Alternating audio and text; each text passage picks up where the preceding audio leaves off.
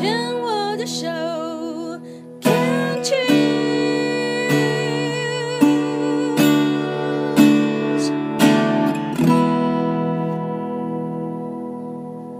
欢迎继续收听黛比的生命花园病虫害防治第二段，要继续跟 Monica 来聊一聊。Monica 在一年前呢，发现了在乳房的左边的乳头呢，这个有这个癌症的一个迹象，确诊是二期。那后来采取的是比较算是保守跟传统的方法，就是全切，然后呢采取了化疗，然后同时还有荷尔蒙治疗的方式。那 Monica 自己本身还是一位国小的老师哦，算是非常认真，同时还在这个攻读硕士学位，所以刚上一段也也是用开玩笑的口吻口吻，但是实际上也没错啦，就是通常乳癌的病友哦，啊不的癌友，我不要不要不要，我不喜欢讲病友，可是每次还是会喜欢这样讲，乳癌的癌友来到节目当中，通常都是发病的。这个也是跟 Monica 新学妹来分享，发病的那一个阶段，通常都是压力点已经到满点的时候，或者是一直在照顾家人，有一个 project，有个项目，也许照顾重病的家人，也许有一个什么样的项目一结束之后，整个放松出来，嘣啊，自己就生病了。在你的一些互助的一些支持团体当中，有听过这样的分享吗？呃，有有类似的分享，尤其是我在前一个住所的对面邻居的一个妈妈，嗯她也是。嗯哼，那我听到她的分享是说，因为她呃在女儿难产难难产之后离开，嗯。然后那阵子非常的悲痛，然后整个事情处理完之后，她就发现了，嗯。对，我刚刚还在跟我们的工作人员就在聊，觉得癌症真的是一个很吊诡的一个疾病。对，我一直认为癌症是心生病，它是心理的因素，然后导致身体生病，我现在这么觉得了。是哈？对，嗯在过去之前，我也还在思索这个问题。你过去家族有任何的这个癌症的基因吗？有人有人完全？没有，所以我才很自信，嗯我应该没事。因为有两个女儿嘛，因为刚刚其实我们在中间的时候，小女儿还打电话，好乖哦，妈妈我回家了。然后呢，你在干嘛？一个小四这种，就那种有有小孩的那种甜蜜，真的这个时候正甜蜜，好好享受。然后呢，还有一个国一的女儿哦，那当时在一年前发生这样的事情。你自己本身又是一位老师，你怎么样去让孩子能够接纳？你怎么去跟他们说？他们的反应是什么？嗯，其实老实说，在那个当下的时候，我没有没有很多的想法，现在该怎么做。然后那时候就是先生，嗯先生他就跟我说，他觉得我们是一家人，要让孩子知道，而且孩子也也也不小。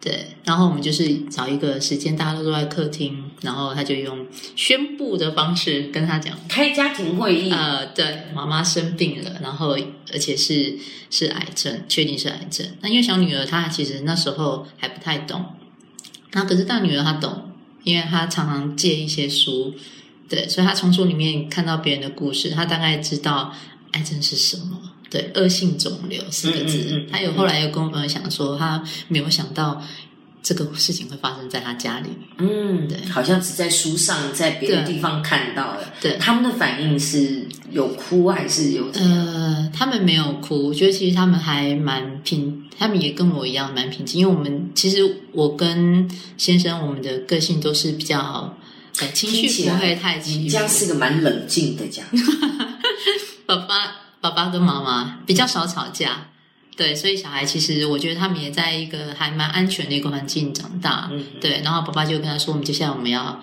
治疗，然后有一些呃要请他们就是开始学会分担家务啊，照顾妈妈之类的。你自己大概是多久时间开始接受？因为我你刚刚上一段节目也讲了，就是说当医生宣布的时候，你是一片空白，然后就完全就是也被淹没了这样，嗯然后就是接下来真的就是你也没有失去真正的去面对这个疾病，好好的去思考，因为就是治疗，赶快先手术。呃，当时全切也是你跟先生讨论之后，是跟先跟医生交要求嘛？那我觉得在全切的这个动作上面，我又有一个判断跟解读，就是说你是一个希望一劳永逸把它解决掉，后面不要再来面对，也代表是你的求生意志是很强，你并不会苟且说啊，因为漂亮，因为舍不得，那我们就留一点就好了那种。呃，对，因为本身胸部其实就没有，所以觉得哎，其实你不是那么在意这种身体的那种呃呃不 body image，就是那种身体的那种这种形象的那种。对，反而是我先生他那时候其实希望我重建，嗯，对。然后那时候我就问说，嗯，是你是为你着想还是为我着想呢？他是说，他是说他觉得他他不知道我有没有办法站在镜子前面前面面对我自己的身体，如果我没有重建的话，嗯嗯嗯。对。那你自己后来呢？这个过程，呃当你真正的手术完的时候，站在镜子前面看到这样一个半边就这样嗯是平的，而且还一条对，有一条刀疤。对，我哭，我有我掉眼泪一次，镜子前面。你好骄傲哦，莫妮卡才哭一次哎，还掉眼泪。对，然后现在看到其实已经没有什么感觉，我大概就是那么一次，接着第二次洗澡、第三次洗澡，其实就已经没有没有感觉。其实你知道吗？我我不是要逼你哭，或者是催泪，或者是一定要把你搞哭哈。但是我必须要说，因为我自己本身有有学心理智商，那我在跟你聊天的过程当中，其实我速度看到，其实你眼中是有泪的。呃，这也是我想来参加节目的原因。嗯哼因为我跟我朋友分享讲说，呃，我希望我可以，因为我我讲到还是会想要哭，会有嗯眼泪。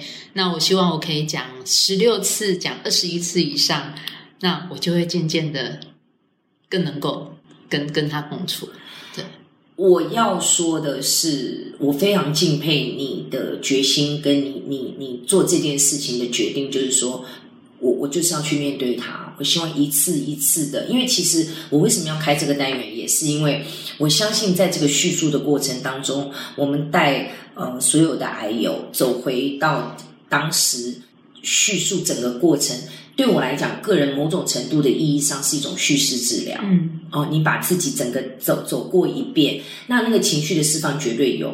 我要告诉你的是说，你在这里是安全的，你想哭其实就哭，嗯也没有关系，因为其实某种程度上，我也有这种目的。跟那种希望说能够在这边释放，因为是 OK 的，在我来讲，我也觉得那个对。对，那另外一个就是说，我要提醒你的就是说，可能十六次、二十次之后，你还是会有眼泪。呃，真的吗？不是练习二十一次之后就会比较，但是那个眼泪不代表是不好的。嗯我在猜想，可能家里的你你本身的成长背景会会嗯，你养成的一种习惯个性，我们大部分人都觉得说哭或掉眼泪可能就是不好，或者是一种软弱的象征。嗯我一定要坚强，为了谁谁谁我要坚强。可是其实，因为我自己本身也有跟我们的台长陶小青，我们有在带情绪的课程，情绪景观，就是说，其实情绪就像生命花园一样，嗯你有花开，一定会有花谢。嗯会有太阳，一定会有下雨，所以下雨也是大自然的一部分，所以眼泪也是我们的一部分。所以其实有时候我们的情绪如果不释放出来，不找到一个安全的、我们觉得 OK 的方式释放出来，有些人是运动，把那个汗当做眼泪，就这样子释放了。那有些人的情绪就是我透过眼泪，我不释放的话，它会往里吞，对，锁在里面就生病了。之前应该就是这样。我后来有在回想，我多久没有好好的哭一场了？我应该哭好好哭一场，应该是高中有一次，你那还记得？哦还记得那时候是家庭冲突，我骑着摩托车往士林方向骑，晚上十一二点大哭，对，因为没有人听见你，是家里的老几，老大唉当然辛苦。你家里有弟弟妹妹吗？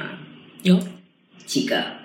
两个妹妹，一个弟弟，哇，很辛苦哦。从小要做那个榜样，对，因为原生家庭的功能是比较比较失功能的原生家庭，对，所以就很辛苦，要自己长大。我就猜想也应该应该嗯，养成了一种习惯，就是说什么事情自己处理，应该没有人可以帮我。没有，完全没有。就虽然我不是老大，但是因为这个都没有对错，嗯没有好坏，只是这样的一个成长背景养成了我们的这样子的一个习惯。但是我们有没有那个觉察，发现我这个习惯从哪里来的？所以有时候我觉得生病真的不见得是坏事，嗯，让我可以有机会去整理我的生命，然后去没错，整理过去，然后去有一些觉察，然后去做一些选择。我接下来要怎么过？我我真的访问过这么多的癌友之后，我真的觉得其实我有时候也会最后一个问题会问癌友说：你觉得这个疾病带给你的礼物是什么？你从当中学习到了什么东西？嗯，对不对？对，所以其实你要流眼泪就流泪吧，我 OK，我不打有啊，好尴尬，我把它弄哭了我就是要你哭。我来的目的就是想要哭一下。而且哦，我我不是吓你，也不是恐吓你哦，你自己做教育的，你你也应该会理解，就是你和先生的个性无形当中会影响到孩子。对，所以呢，因为我觉得教养身教绝对是重于言教，嗯，我们怎么的言语告诉孩子你要怎么做，绝对是重要。但是你的一言一行，孩子其实看到的最多的就是他们的呃照顾者，嗯哦，有时候是爸爸妈妈，有时候是隔代教养。所以呢，你如果叫小孩不要吵，叫小孩不要玩手机，然后你一直在玩划手机的话，嗯没有用，你你自己最知道。对，对没错。所以其实我刚刚听到说，孩子孩子在听到你这样的事情，其实是很冷静的时候，其实已经开始慢慢的在接收，在形成那样子一个性格。嗯那选择权在你，你希望你的孩子是一个什么样的孩子，然后是怎么样的话，其实都还来得及，因为小孩子的可塑性太强，你自己是老师一定知道嘛。对对不对然后至少让孩子能够是比较健康的。那个健康不仅仅是身体，也是心理健康的，很完整的，能够让他各个层面都能够去发展之后，他自己自然会做选择，去形塑一个属于他自己的性格。嗯哼嗯哼，对，没错。然后我比较担心老大，我觉得老大个性跟我比较像。嗯，对，那妹妹还比较天真，所以她可能还她还许多那种上帝创造他原本的样子还在他身上。嗯哼，我对，然后倒是姐姐，我会常用我自己切身的例子去提醒他。对，我我觉得其实这一切都来得及啊，我觉得都蛮好的。那嗯，我们这一段也就先聊到这边。那今天选的四首歌有没有任何的理由啊？呃，有诶、嗯刚刚的第一首翅膀是想要送给我先生的。嗯，，对，我觉得他真的是你的神队友哎，感觉起来应该是不仅仅是一个好伴侣，而且应该是你最好的朋友。听起来你们两个是常常会讨论事情的。我觉得这个在夫妻关系当中非常重要，是可以开诚布公的坐下来好好讨论事情。对对，他的确是我们是先从好朋友开始才交往，所以我会选这首歌是因为大人歌，嗯，哦，对对对，对，所以选这首送给他。那第二首歌是《云上太阳》，其实呃，其实即使是乌云，那其实我觉得云的上面其实它是有太阳在的，嗯，对。然后这也是对天父的爱给我的感受。好，我们一起来欣赏《云上太阳》。无论是住在